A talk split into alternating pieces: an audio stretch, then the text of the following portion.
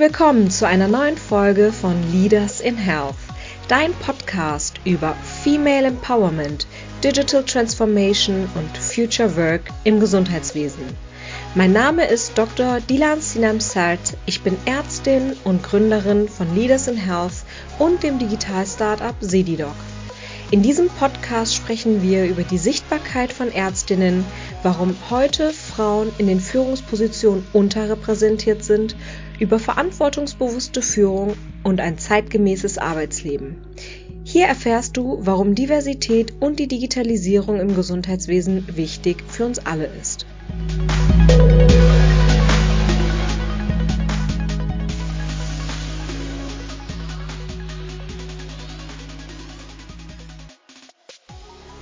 Ja, herzlich willkommen zu dieser neuen äh, Podcast-Folge, liebe Hörerinnen und Hörer. Ähm, heute ist mit dabei Andrea Martini und ich freue mich sehr. Hallo Andrea. Hallo Dylan, vielen Dank für die Einladung. Ja, schön, dass du dabei bist. Wir ähm, waren gemeinsam beim Leaders in Health Goes BDI Event oder Meets BDI Event haben wir es ja genannt, mit dem Berufsverband der deutschen Internistinnen und Internisten. Und äh, da ging es um die Themen ja, mehr Frauen in Führungspositionen, wie so oft bei uns im Podcast und bei den Events, äh, Diversität, Digitalisierung, aber auch Digitalisierung der Weiterbildung. Erzähl doch mal, wie hast du ähm, das Event empfunden? Wie fandest du es? Was hast du mitgenommen?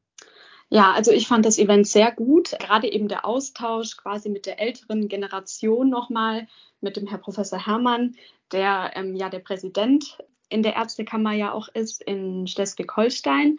Und gerade eben, dass man halt auch mit Personen dann ähm, in Austausch treten kann, die quasi ja auch Entscheidungskraft haben und dass die jüngere Ärztegeneration gehört wird auch von den Entscheidungsträgern. Ähm, das fand ich sehr gut und ja, also es hat mir sehr gut gefallen. Super, das freut mich. Ja, wir haben ja auch über ähm, Frauen in ähm, Führungspositionen gesprochen. Vielleicht kommen wir, gehen wir darauf auf jeden Fall auch mal ein. Aber ich würde ein, glaube ich, noch mal gerne hören und ich glaube viele unserer Hörerinnen und Hörer auch, wer du eigentlich bist und was dich umtreibt. Ähm, ja, also ich habe letztes Jahr mein Studium beendet im September und ich bin seit äh, Anfang 2019 aktives Mitglied in der Arbeitsgruppe der Jungen Degem. Äh, damals noch als Medizinstudentin über quasi den Medizinstudentenzugang. Die junge Degem macht das eben möglich, quasi schon ab dem sechsten Fachsemester nun. Ähm, damals war es, glaube ich, noch das achte, aber jetzt, ich bin mir nicht ganz sicher, aber es ist jetzt, glaube ich, das sechste. Und damals bin ich eben dort eingetreten, weil ich einfach schon gesehen habe, dass eben die Arbeitsbedingungen in den Unikliniken und auch die Weiterbildungsbedingungen verbessert gehören. Einfach klar, das sagt jeder, aber ich finde nur, es bemängeln reicht nicht wir müssen ja ähm, versuchen, zumindest irgendwas dran zu ändern. Und ich denke, solche Arbeitsgruppen sind da eben ja ein tolles Tool, eben ja die, die Stimme der jungen Ärzte eben ja lauter werden zu lassen. Und deshalb bin ich damals auch eingetreten und auf, unter dem Gesichtspunkt auch, weil ich sehr forschungsinteressiert bin und eben mir vorstellen kann, später eben neben der Klinik natürlich sehr forschungsgeprägt zu arbeiten. Das ist aber auch sehr schwierig, Forschung und Klinik unter einen Hut zu bringen. Und deswegen, ja, möchte ich auch einfach quasi da mitarbeiten für die bessere Implementierung einfach von solchen Forschungsprogrammen, die strukturiert ablaufen, wie das Clinician Scientist Programm, was auch ähm, die junge DGIM oder die DGIM als Dachgesellschaft ähm, fördert. Und ja, das waren damals einfach meine ja, meine Ziele, da quasi deswegen da einzutreten in diese Fachgesellschaft. Genau. Und jetzt bin ich seit letzten September Repräsentantin der jungen DGIM beim Bündnis Junge Ärzte.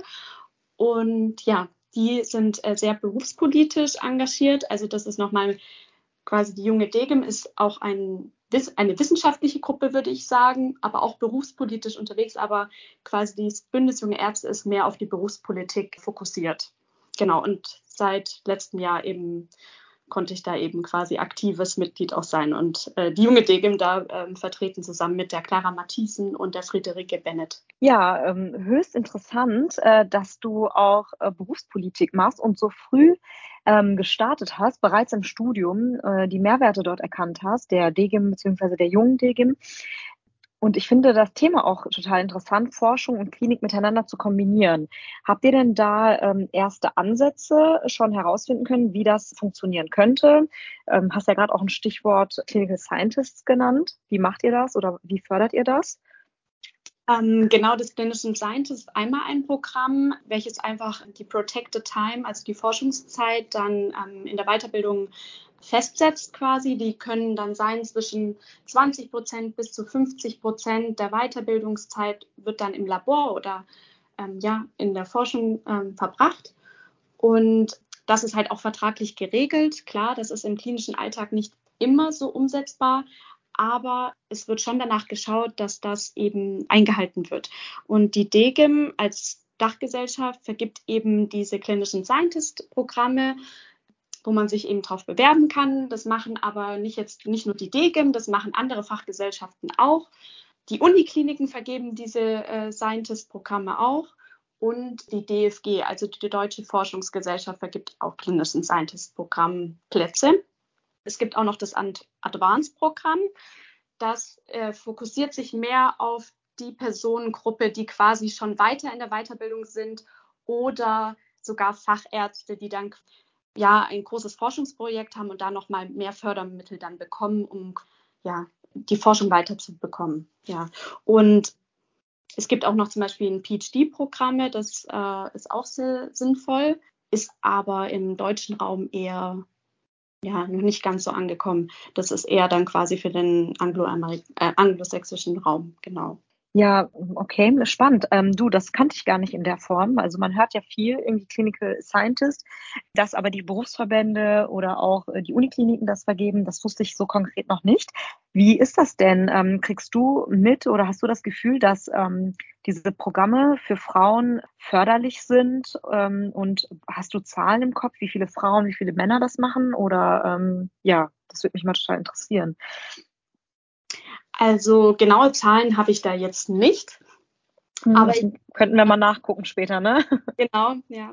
Da habe ich jetzt keine genauen Zahlen eben, wie gesagt. Aber die Charité weiß ich, dass die da auf jeden Fall darauf achten, dass die, ja, dass, ein, dass die Frauen auch gefördert werden und dass sie quasi auch ermutigt werden, sich dafür zu bewerben.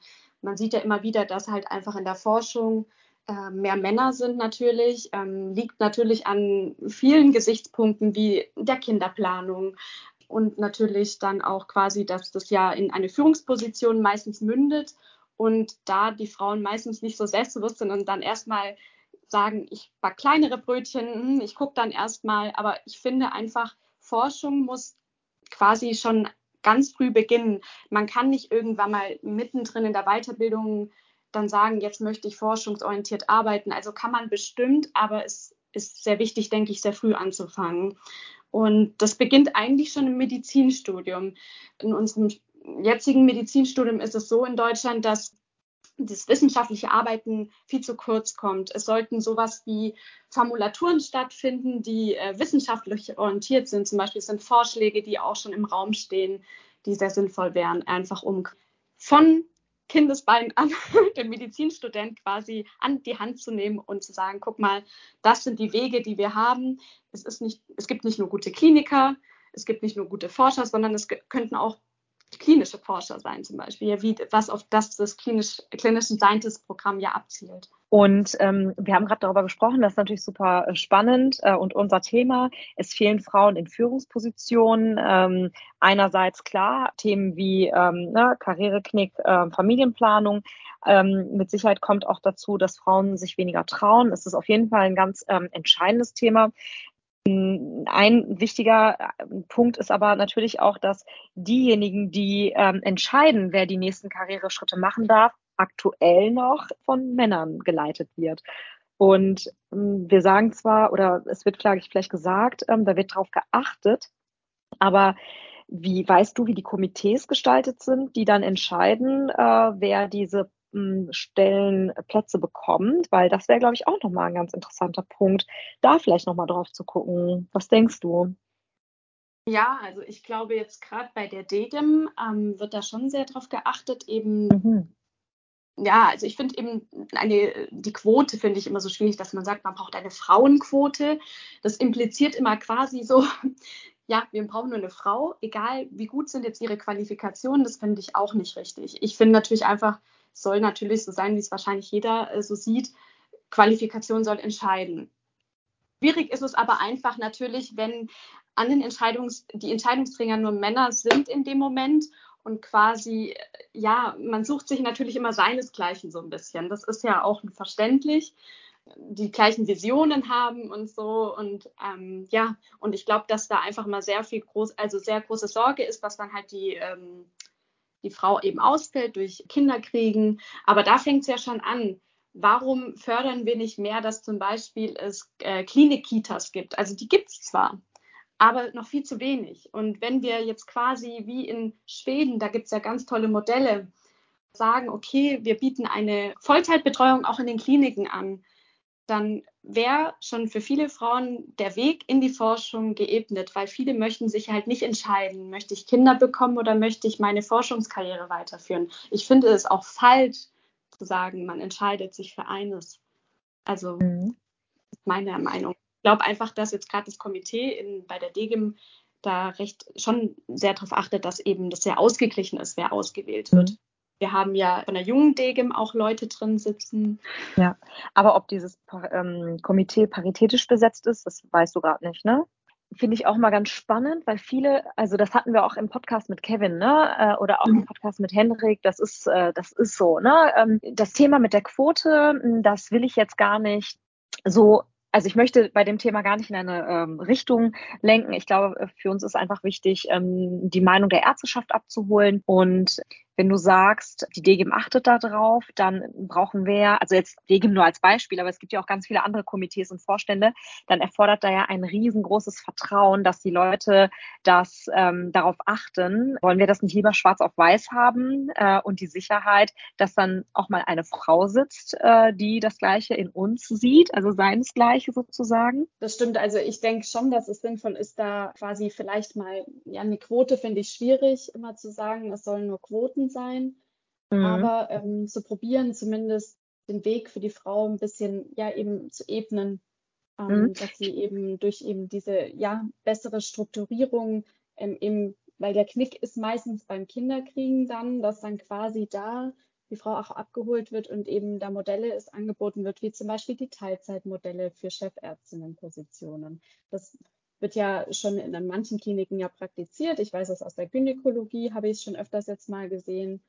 Aber das muss noch viel mehr kommen, dass sich einfach dann halt zwei Frauen eine ähm, Chefärztinnenposition teilen. Und es funktioniert ja auch. Man sieht an diesen Kliniken, äh, die, ist die äh, Patientenversorgung nicht schlechter oder irgendwie, dass da irgendwelche Einschnitte sind, auch in der Personalführung. Ich denke, das ist sehr gut, wenn umso höher die Diversität im Team dann einfach ist, umso besser auch der Output des Teams. Da gibt es ja auch einige Studien zu, dass einfach Diversität da einfach ähm, ein super Tool ist, einfach um eben den Output der ganzen Gruppe zu fördern. Absolut. Also Studien haben das ja genau wie du gesagt hast schon belegt, dass wir diverse äh, Teams brauchen, um eben viel ähm, mehr vorantreiben zu können. Und ähm, ich denke, eigentlich ist das ja auch möglich, weil die Gesamtärzteschaft, der Durchschnitt der Gesamtärzteschaft ist eigentlich äh, divers und ähm, äh, wird aber nur nicht abgebildet in der Führungsebene, was natürlich sehr schade ist. Ne? Aktuell ist die Führungsetage, egal wo, Gremium, Vorstand, Kammer,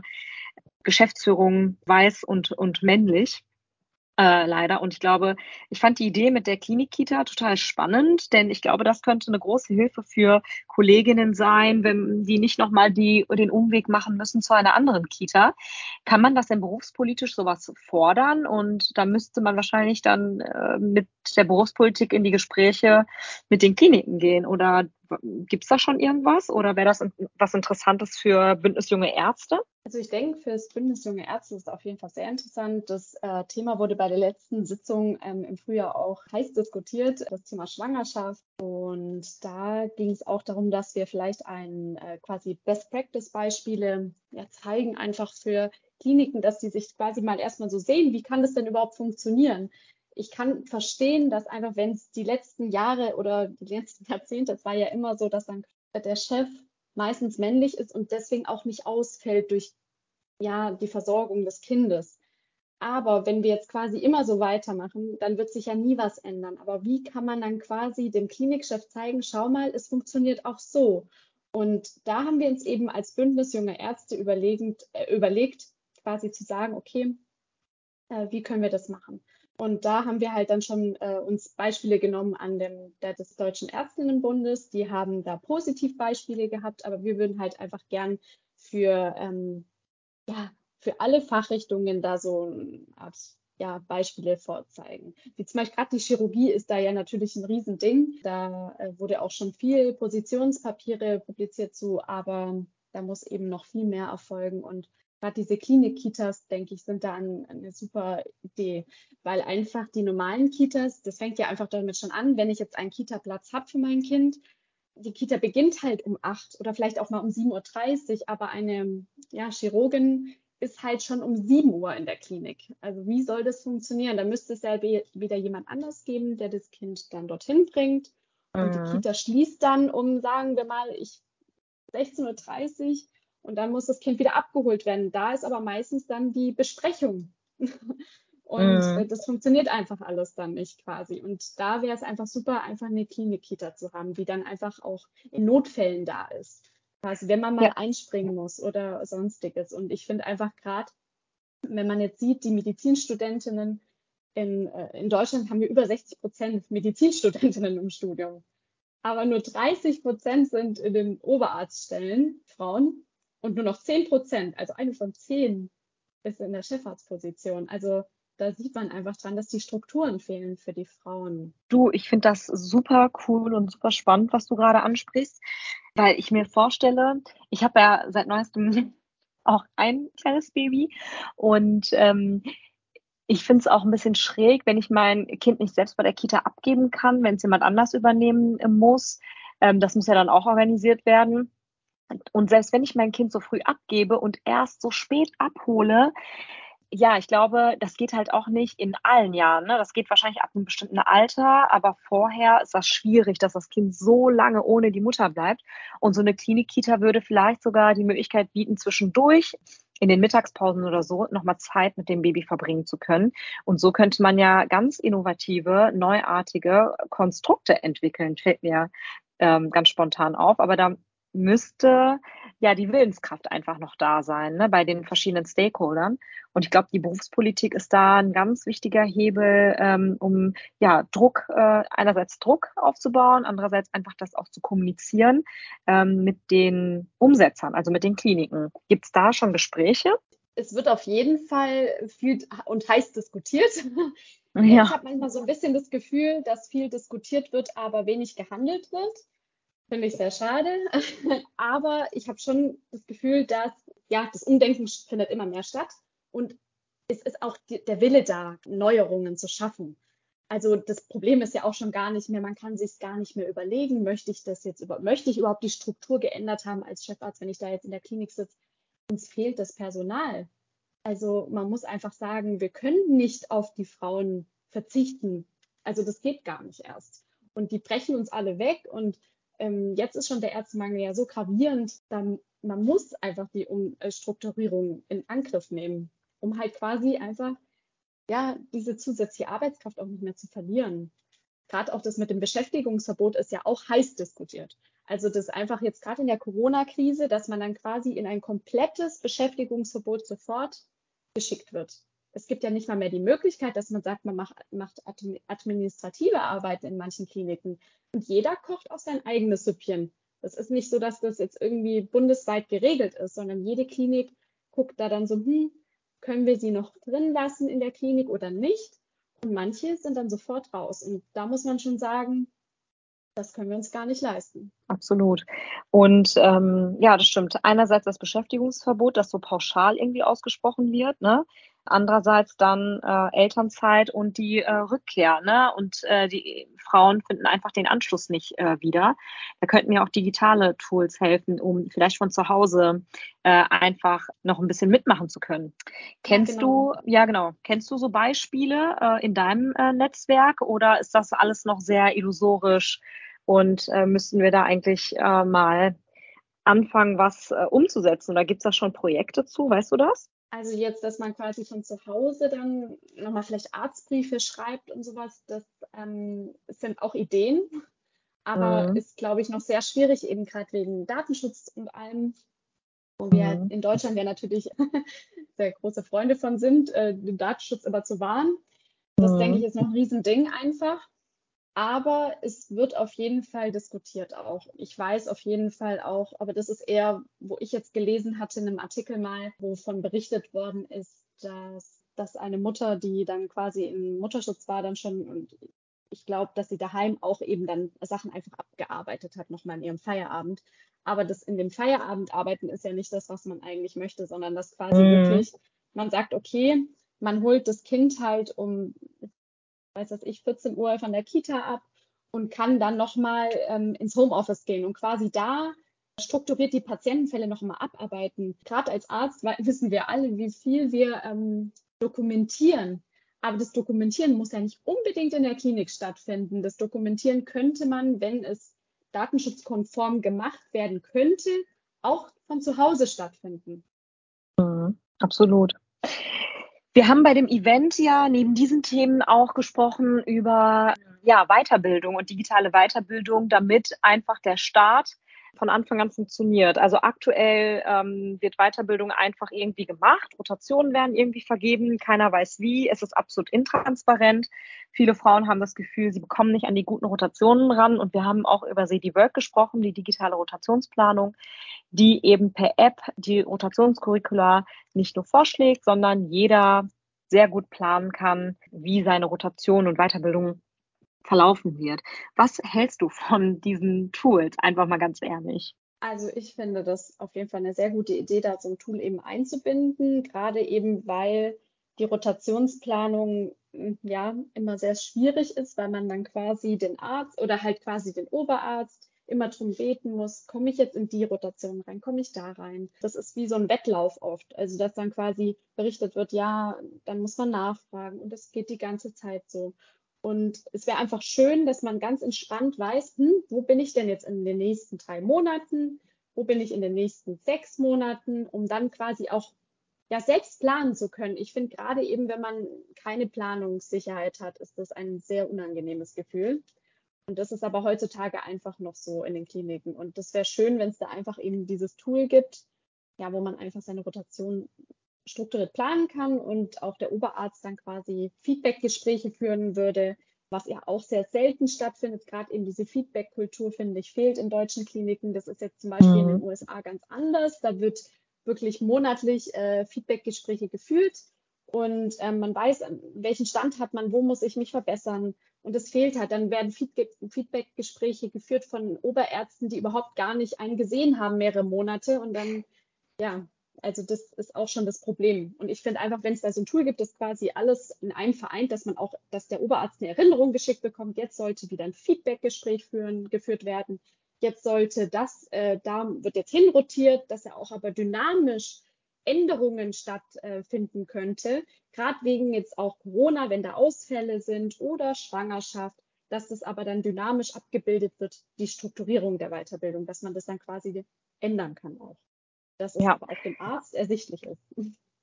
Mhm, absolut. Und ich glaube, das ist ein, genauso wie wir gerade darüber gesprochen haben, es gibt einfach so viele Stellschrauben und so viele Hebel, äh, über die man Veränderungen äh, bringen kann. Und in dem Gespräch mit dir, Andrea, ist mir klar geworden, dass das eben viel äh, natürlich ist, dokumentieren, viel, ähm, also so Dokumentationsthemen, Digitalisierungsthemen, Gesprächsthemen und so weiter äh, oder Stellenbesetzungsthemen. Aber mit dir im Gespräch wurde mir klar, es gibt ja auch noch andere Strukturen, über die man das ähm, verändern kann. Beispielsweise mit der Kita, das fand ich äh, hochinteressant, aber auch mit diesem Clinical Scientist Programm, was ja auch nochmal ganz neue Türen und äh, Wege eröffnet.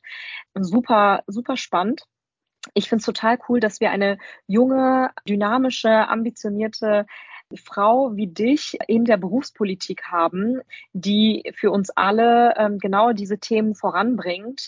Äh, großartig. Und ja, in diesem Sinne würde ich sagen, äh, ganz lieben Dank für das Interview. Ich habe viel mitgenommen. Gibt es etwas, was du loswerden möchtest an die Kolleginnen, an die jungen Kolleginnen oder älteren Kolleginnen, die zuhören? Ja, seid mutig, glaubt an euch und beginnt so früh wie möglich. Nicht zu lange warten, nicht zu lange hadern mit sich selbst. Genau. Ja, Andrea, ganz herzlichen Dank und ich würde sagen, bis zum nächsten Mal. Vielen Dank, Dylan.